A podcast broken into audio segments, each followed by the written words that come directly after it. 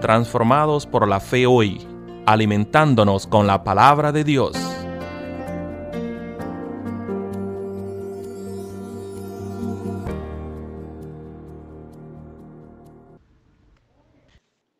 Buenos días, hermanos y hermanas, amigos todos del área metropolitana de Washington, D.C o de donde quiera que se encuentren, somos todos hermanos y hermanas en el Señor. El pasaje bíblico para la meditación de hoy se encuentra en el Evangelio de Lucas, capítulo 15, los versículos del 20 al 22, y leo. Y así se levantó y regresó con su padre. Todavía estaba lejos cuando su padre lo vio y tuvo compasión de él. Corrió entonces, se echó sobre su cuello y lo besó. Y el hijo le dijo, Padre, he pecado contra el cielo y contra ti, y no soy digno ya de ser llamado tu hijo. Pero el padre le dijo a sus siervos, traigan lo mejor ropa y vístanlo, pónganle también un anillo en su mano y calzado en sus pies. Palabra de Dios. Me imagino que todos reconocen estos versículos como parte de la parábola del Hijo Pródigo. Creo que todos la conocemos un padre con dos hijos a los cuales amaba por igual. El menor le pide la parte de la herencia que le corresponde y se va a vivir por su cuenta, como muchos jóvenes quieren hacer cuando cumplen 20 años.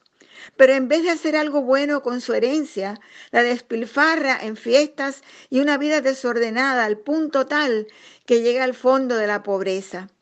Cuando se ve forzado a trabajar casi como esclavo, dándole de comer a los cerdos, Recuerda a su padre y cómo los jornaleros de su padre vivían mejor que él. Entonces decide volver y pedir perdón para que lo acepte de nuevo, aunque fuera como uno de sus jornaleros. Cuando el padre lo ve desde lejos, sin esperar ni siquiera a que llegara, sale corriendo en su búsqueda para abrazarlo y darle la bienvenida. El gozo del padre es indescriptible e innegable. Su hijo ha regresado y lo primero que hace es pedir que le traigan nuevas vestiduras, anillo, ropa y zapatos nuevos.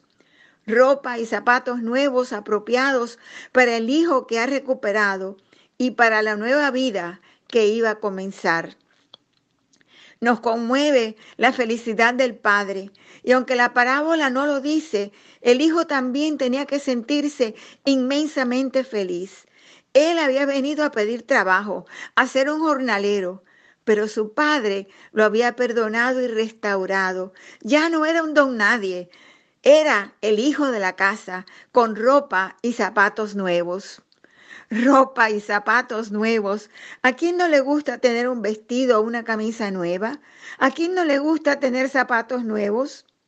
Yo recuerdo que una de las cosas más excitantes del comienzo de la escuela en septiembre era que mi mamá nos llevaba a mis hermanos y a mí con ella a comprar los libros y las libretas nuevas, lápices y para rematar el gozo que sentíamos mis hermanos y yo, nos compraba ropa y zapatos nuevos.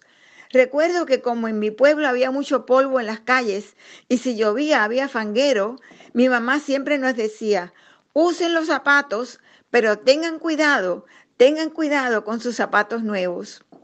Algunas de mis amiguitas se quejaban porque cuando en su familia les regalaban zapatos nuevos, no se los dejaban usar muy a menudo. Pero en mi casa no era así.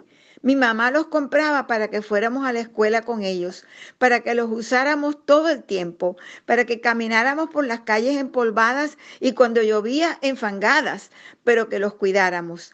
Eso quería decir limpiarlos con esmero cuando regresábamos a la casa, no dejar que el polvo y el fango fueran tanto que quedaran inútiles los zapatos antes de tiempo.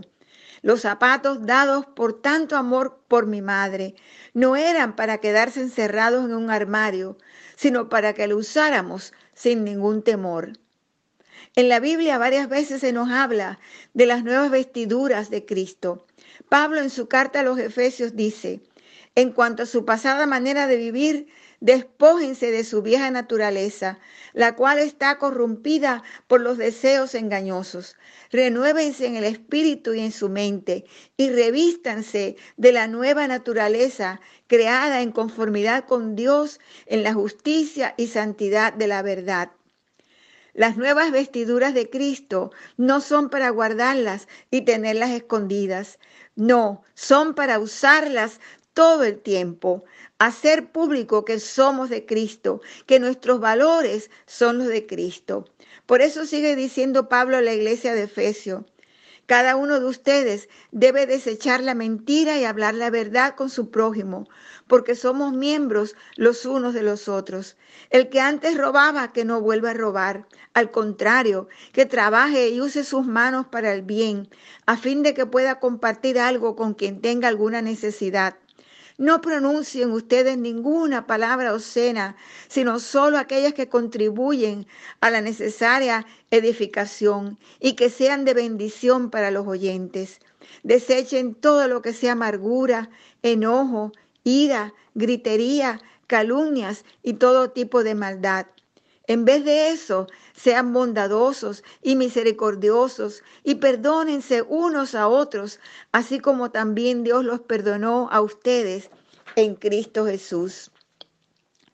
Por muy alejados, hermanos y hermanas, que hayamos estado de Dios, cuando nos arrepentimos y volvemos a Él, tal como hizo el Hijo pródigo, Dios en su gran amor nos acoge con ternura y nos restaura poniéndonos nuevas vestiduras, ropa y zapatos nuevos. Como me dijera mi mamá, Dios quiere que usemos esa ropa. Esa ropa no es para ponerla en el closet.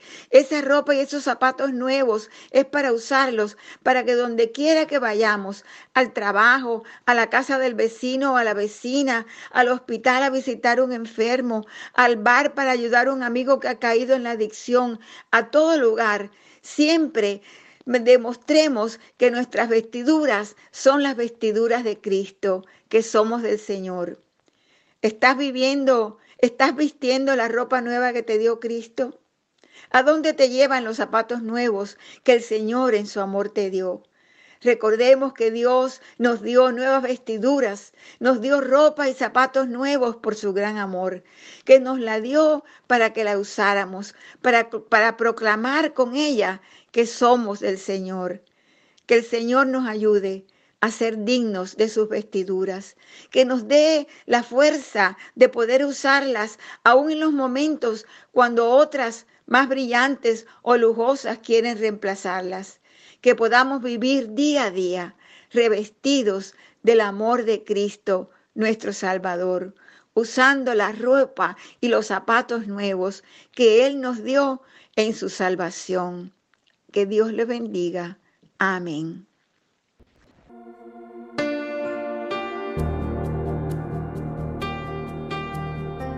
Transformados por la fe hoy, traído a ustedes por la Iglesia Metodista Edford en Gatesburg, Maryland.